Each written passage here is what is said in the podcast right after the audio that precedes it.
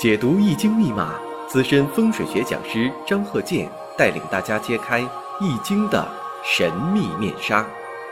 周易新天地，五行解奥秘。请听周易五行。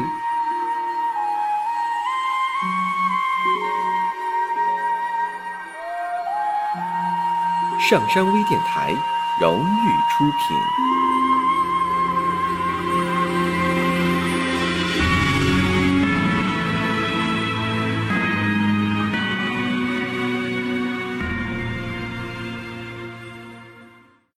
大家好，我是张鹤剑，周易五行，我们继续开讲。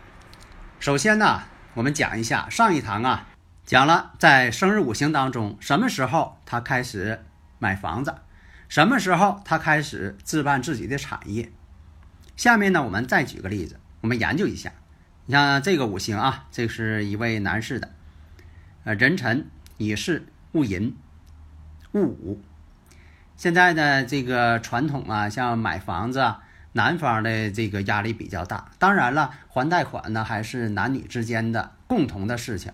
首先，我们分析这个戊寅日，因为啊，我们围绕着呀，就是这个财星与它制备固定资产、不动产、房屋。首先，我们看一下它的五行啊，是以水为财星。那么以火呢为印星，分析一下，像年上啊是这个尘土，那么出现这水的时候，会出现什么情况？子辰半合嘛，也半合水局，然后呢出现酉金的情况，辰酉相合。首先呢，我们看甲子年，甲子年，那为什么提到这个甲子年呢？因为这个甲子年当中啊。在什么大运当中啊？二十二岁戊申大运，那戊申大运我们看一下，跟他这个日主啊形成了这个人神相冲。因为这次我们论的呢是他购房，另一个呢有些事件呢人生事件呢它不是单一的存在，它是有连带关系的。因为这波大运当中啊会形成动婚姻宫，人身相冲，而且呢跟月上呢巳火呢。相合，而且又形成了人行事，事行身三行的关系，所以这方面来讲呢，动了这个婚姻宫之后，那结婚就得有房子，这不是一个连带关系吗？逻辑关系就在这儿呢嘛。那结婚了，要结婚，那就得有个房子嘛。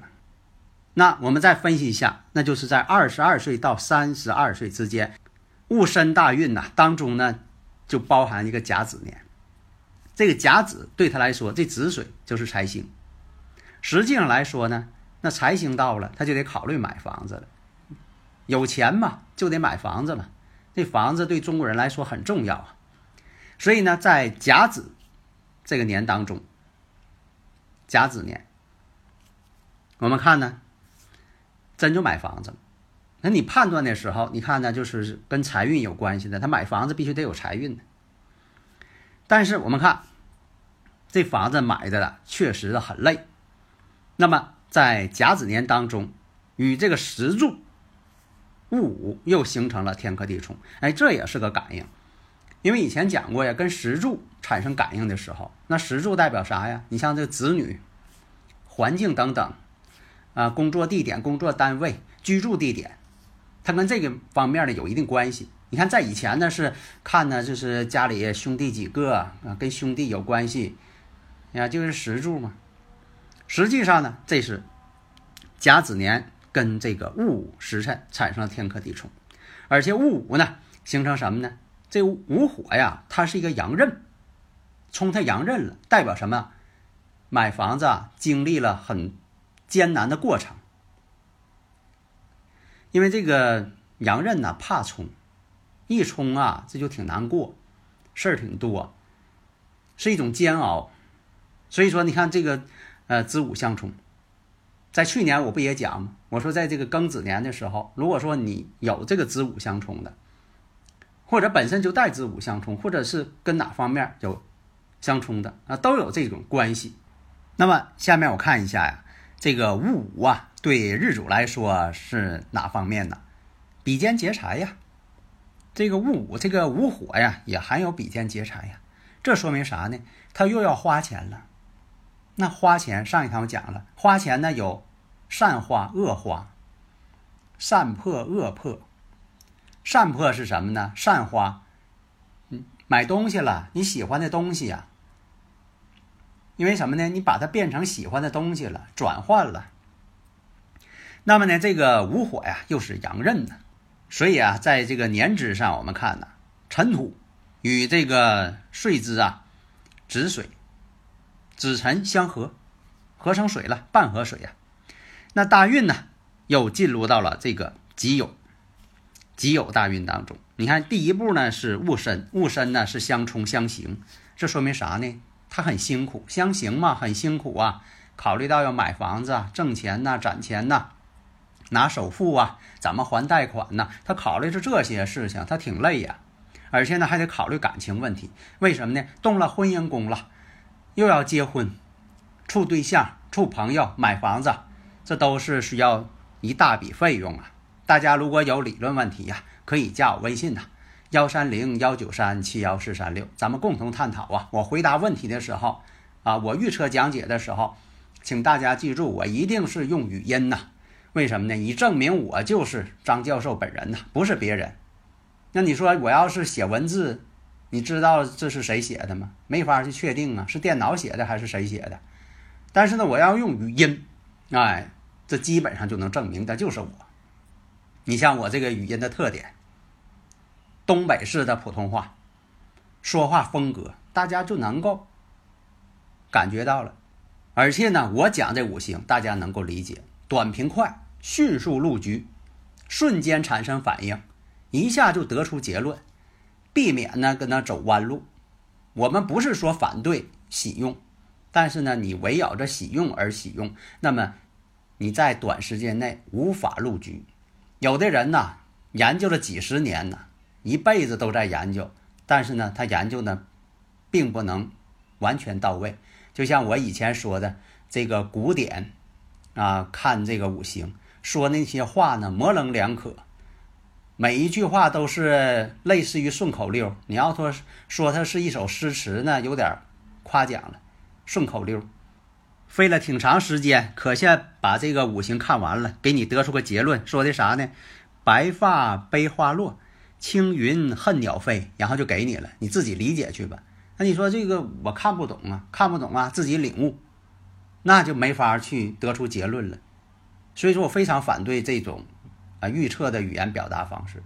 我的语言表达方式直接明了，而且呢用通俗语言，所以我就主张啊五行判断使用白话文，必须用白话文啊，知乎者也的哪行啊？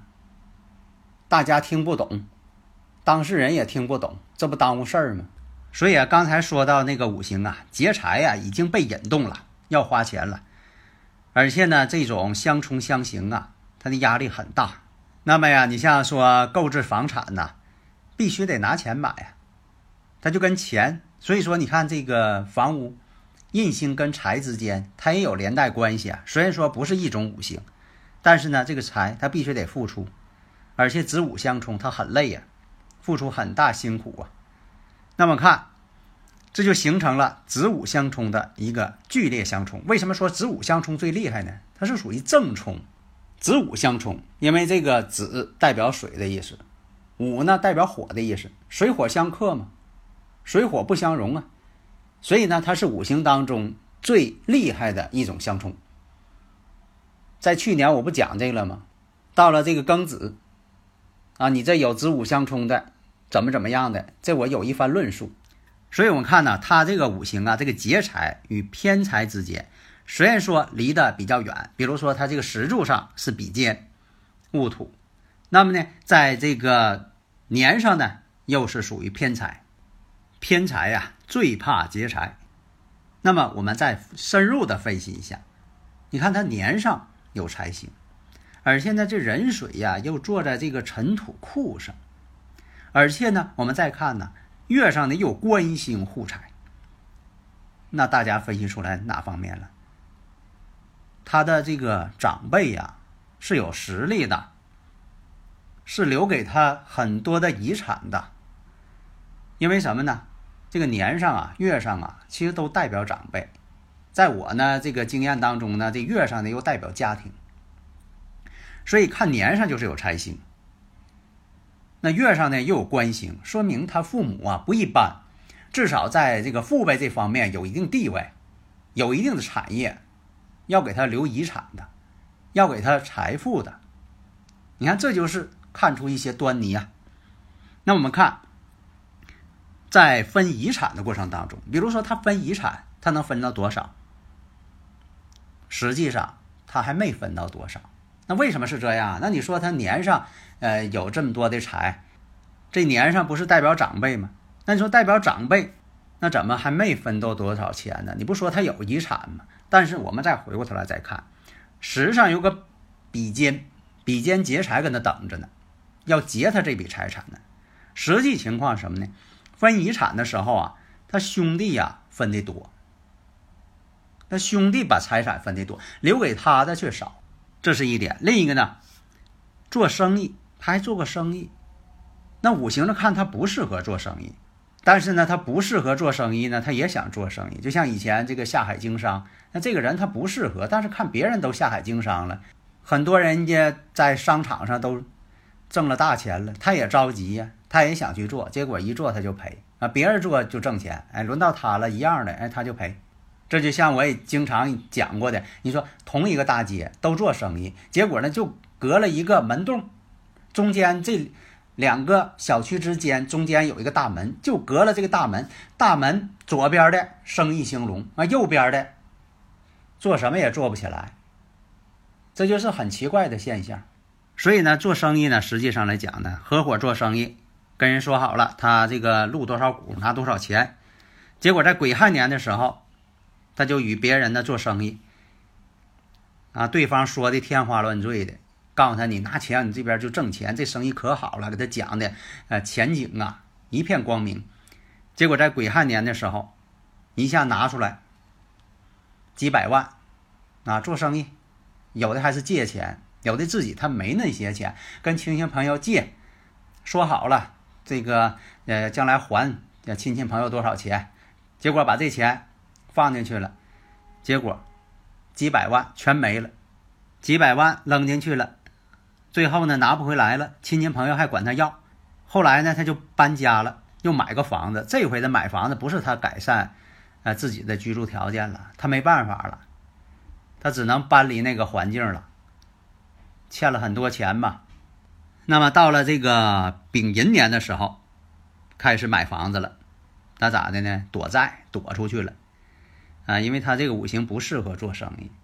你要说他做公职上班，还有一定的发展空间呢，还能当管理者呢，那做生意就不行了。那么到了这个戊辰年的时候，才搬新家，因为这个戊辰年呢，是属于什么呢？还是比肩劫财年呢？那为什么比肩劫财年搬进新家了？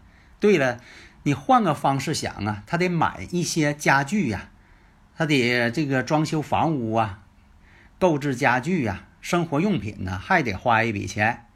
所以说，你看从这方面来讲，你换个思路来想，就代表啥？他搬家了，入住了。因为这个丙寅年对他来说什么呢？丙寅年呢，印相生，丙火嘛，相生嘛，说明什么呢？相生为印呢，印代表房屋啊。你看这也代表他。有这个买新房子动向嘛？然后呢，到了这个丙子年的时候，哎，受伤了，动手术了。你看，这就是子午相冲嘛，子午相冲见血光，古人的一个论断嘛。真就有这种情况。一般来说吧，不见得说的真是都住院，都是外科病症，都去住院或者怎么样的，就是住院，这个不见得。啊，就是代表什么呢？事情肯定要有。那大家又问了，那这个人可以走仕途吗？完全可以，因为看呢五行的结构呢，走仕途是可以的，但是呢不适合经商做生意当大老板，这个不适合。那么这刚才说这个癸亥年破了那么大的财，投资失败，那你说五行当中他这个五行也不弱呀，那怎么投资就失败了呢？大前提你得分析呀。你这一看，他不适合经商，不适合经商，你让他去做这方面，他对对方的一些市场行情啊、经商之道啊，他都不懂，他只能听对方说什么，说的呢，那对方呢肯定他会说，他在这方面呢，经商呢又是外行，所以有的时候吧，不要是做一些外行的事情。了解自己，那不适合经商。你说那做这些，哎呀，讲的可好了，这个挣钱呢。像古人有那故事，讲究这个开药房，讲的呀，怎么怎么挣钱，一本万利呀。这合作者一听啊，干脆呀，把所有钱都给他了，让他投资，咱们合伙做这个生意。结果过一阵子呢，告诉他你这个投资这费用吧，我给你存上了，这个呢，这是存单啊。然后呢，咱们就用这笔钱呢做生意。咱们怎么分成？你落呃，你是多少股份？啊，过一阵子告诉了，我这边挺忙的啊，到国外去一趟，然后呢，这些东西都交给你了，啊，结果呢，他这一经营才发现不是那个事儿。所以有些生意啊，不是说你把牌匾往门上一挂，那人就呼呼往里进呢。很多这个老板不都那么想的吗？把所有的这个空间全给他摆上饭桌，那一天多少桌？啊，实际呢，等一开张发现了没有那些桌，根本就坐不满。想象总是这样的美好，所以有的时候吧，要正视现实。这个盈亏平衡你总得想，关键是呢，还要看看自己的五行。鹰击长空，鱼翔浅底嘛。你是做什么的？你得了解自己，是一面镜子，看看自己嘛。了解自己是最关键。好的，谢谢大家。登录微信，搜索“上山之声”或 “SS Radio”，关注“上山微电台”，让我们一路同行。